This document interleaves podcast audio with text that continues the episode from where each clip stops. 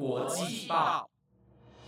，The Taiwan Times 制作播出，值得您关注的国际新闻节目。欢迎收听台湾国际报，我是易安，马上带您关心今天七月二十号的国际新闻重点。在今天的节目开始之前，相信大家都知道，如果不出什么意外的话，下个礼拜就要解除三级警戒了。在家防疫的这段期间，不知道大家是变胖了，还是因为多出了很多时间可以运用，所以有了身心灵上的升华呢？不过不等到最后一刻，还是希望大家不要松懈，继续忍下去。反正两个月的时间你都等了，再多等个几天也是可以的。那么今天的新闻将会告诉您，台湾要在立陶宛设立代表处了。那么立陶宛方面呢？英国在昨天正式解封，可是美国却赶紧提高旅游警示，发生什么事了？以及自闭症与思觉失调，也就是精神错乱，有了最新的研究成果，能治好吗？在报道第一则新闻之前，相信听众们都有听到昨天的问答，但还是很好奇今天会有什么问答内容吧。今天我会告诉大家我有什么怪癖，所以想要知道的话，记得在重点新闻听完之后，继续把今天的节目听完哦。第一则新闻要带您关心到，我国外交部长吴钊燮在今天宣布，台湾即将在立陶宛首都维尔纽斯设立驻立陶宛台湾代表处，成为我国在欧洲国家成立的第一个以台湾为名的代表处。不过，这项消息其实在七月初，立陶宛经济部长阿尔莫奈特接受德国之声的采访就已经透露过，预计在今年十到十一月之间成立台湾办事处。如今驻立陶宛台湾代表处的消息一传出，相信有许多人都非常开心。事实上，在六月底的时候，立陶宛宣布捐赠两万剂 A Z 疫苗的同时，立陶宛外交部长兰斯伯吉斯就在演讲时表示，立陶宛计划在南韩、新加坡以及台湾设立代表处，避免立陶宛在政治上受到中国的牵制，并且开拓立陶宛的外销市场。随后，立陶宛经济部长阿尔莫奈特在本月七号的时候接受德国之声的采访时表示。由于现阶段的欧洲各国正面临着晶片短缺的问题。而立陶宛又作为一个出口导向的经济体，那么应该要在台湾这个全球主要晶片的生产国设立办事处，帮助立陶宛企业寻找新的市场，并建立更多与台湾的合作机会。而阿尔莫奈特也表示，立陶宛目前也正在进行相关的立法程序，预计会在今年的十到十一月之间成立立陶宛在台湾办事处。除此之外，他也强调，立陶宛并不担心来自中国的制裁。而在今天，我国外交部长吴钊燮也宣布了，台湾即将在立陶宛成立代表处。相信这项消息对于台湾以及立陶宛来说，都是一个友好的证明。接着带您关心到，英国在面临每天新增超过五万名确诊案例的情况下，迎来了十九号解封自由日。但由于英国国内的病例不停的增加，导致美国国务院以及美国疾病管制及预防中心 （CDC） 在今天针对前往英国旅行发布最高警示。根据约翰霍普金斯大学统计的资料显示，英国在上周六十七号新增了五万四千名确诊案例，隔天十八号新增四万七千六百例。这些数字比起现在疫情大流行的印尼还要多。尽管如此，英国当局还是执意要放宽大多数的防疫限制，其中就包括了准许夜店开张。根据彭博资讯社的报道，由于美国国务院以及 CDC 提升了针对英国的旅游警示，并且警告任何前往英国的民众必须佩戴口罩，并且与他人保持一点八公尺以上的距离，因此目前无法了解到旅游警示的提升会对于拜登政府正在商讨的放宽对欧旅行限制有什么影响。不过，根据美国总统拜登在十六号跟德国总理梅克尔进行会面时表示，美国的新冠肺炎工作小组将会讨论对于松绑欧洲旅客赴美限制的相关事项，也有可能在未来一周内宣布内容。除此之外，因为美国将英国的旅行警示提升到最高级别，导致了标普一项包括美国五大航空公司的指数在纽约大跌了百分之三点八，成为最近五个多月以来的最低点。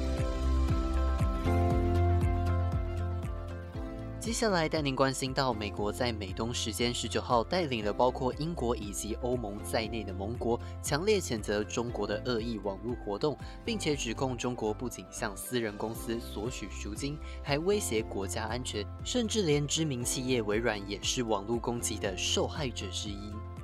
根据美国一名高层官员表示。中国在网络空间中不负责任的行为，和他们宣称想被视为全世界负责的领袖国家大不相同。而这段发言似乎也显示着美中关系将会进一步恶化。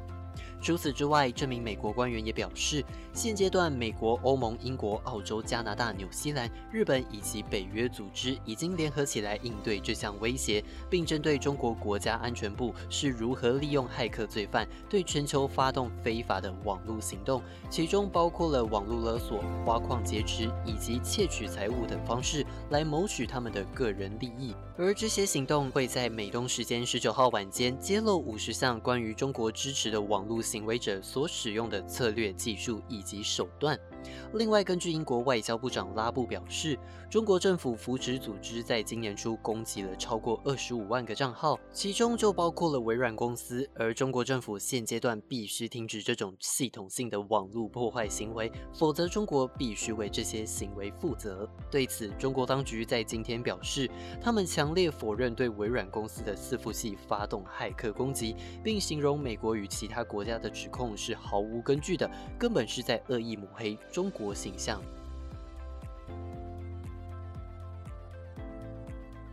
下一则新闻带您继续关心到以色列 NSO 公司开发的间谍软体 Pegasus 引发的后续消息。根据 The Verge 的报道，由于目前已经了解到这项间谍软体会透过亚马逊公司的网络服务 AWS 来传送数据，因此亚马逊公司表示，目前已经禁止所有跟 NSO 公司有关的账户。另外，根据国际特赦组织的调查发现，只要间谍软体 Pegasus 入侵了智慧型手机，就能够从手机当中搜集资料，或者是开启镜头以及麦克风来进行监视，并损害目标的手机。另外，还会透过亚马逊 AWS 以及 Amazon CloudFront 等商业网络服务来传送数据，并借由这个举动来保护 NSO 公司免于网络侦测技术的影响。不过，国际特赦组织也表示，亚马逊的 AWS 服务并不是 NSO 公司唯一使用的服务，其中还有 DigitalOcean、Linode 这些云端主机的提供商也是他们的选择之一。而目前，国际上的十七家新闻机构也在持续调查这款间谍软体究竟会影响到哪些维权人士以及企业高层。最后带您关心到，在过去的研究当中，已经证实了许多精神疾病都有着类似的外显症状，就像是注意力缺失或是学习障碍等，都是因为特定基因变异或是受损所造成的。但是现在，美国麻省理工学院的研究团队发现，其实自闭症跟思觉失调患者在脑神经回路上受损的部位是相同的。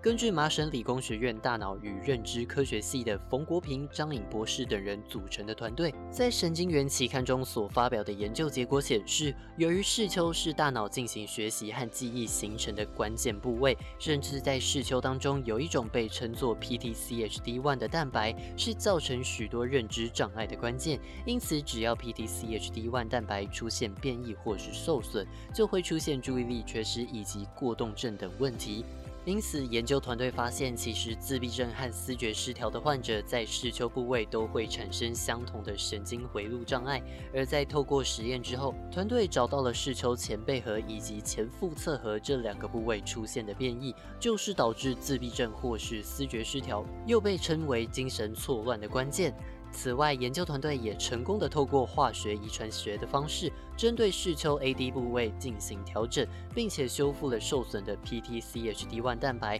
进而改善过动以及注意力缺失的相关症状。另外，根据冯国平博士指出，这项研究结果成功发现了基因变异、认知障碍以及脑神经回路之间的生理机制。因此，从治疗的角度来看，与其去针对那些外显症状进行调整，不如从脑神经回路着手，就能更有效地治疗这些症状。同时，这项研究成果不仅有助于未来在身心医学领域中开发新的药物以及治疗方式。还可以颠覆以往用症状来进行分类的传统，改用脑神经回路机制的异常部位来进行分类，增加治疗上的准确率。以上就是今天的新闻内容，接下来要进入到今天的问答环节喽。以下问题都是从 Linktree 当中所搜集到的问题。首先，第一题是在防疫期间最受不了的事情。诶，大概是要想每天要吃什么吧。就是虽然每天都要吃，但有的时候就是只吃吃到类似的东西也会腻，所以每天要思考要吃什么，其实是一件不简单的事情。虽然这件事不管是在防疫期间还是防疫之前，相信都是很多人困扰的事情。然后第二题是解封之后绝对会做的事情。等到解封之后，我绝对绝对会去剪头发，因为疫情的关系，其实我自己就是出门的时间还有次数也变得很少，最多就是待在家跟附近的就是超商啊，然后全联去买个东西。所以我现在头发就是超级长、超级想剪的，而且现在外面也蛮热的，所以我打算解封之后的第一件事就是去剪头发。第三题是有没有什么怪癖？我自己超喜欢闻那个地下室的味道的，虽然不是很会形容，但我相信有不少朋友们都喜欢闻一些特定的味道吧，所以我绝对不孤单。然后最后一题是血型是什么？呃，我记得我的血型是 A 型，不过我其实大概有十二年吧，都以为自己是 O 型的，然后一直到我家人跟我说我是 A 型，我才知道我自己误会大了。听完今天的问答之后，如果听众朋友们不满意我的回答，或是觉得问题还是不够惊喜，那么现在就动动手指进到 IG 主页的 Link Tree 当中，点选国际报主持群你问我答，在这边留下你觉得很赞的问题吧。以上就是今天的台湾国际报，本节目由了台湾 Times 制作播出，每周一至周五晚间十点将准时带来当天的国际新闻重点。我是易安，我们明天见，拜拜。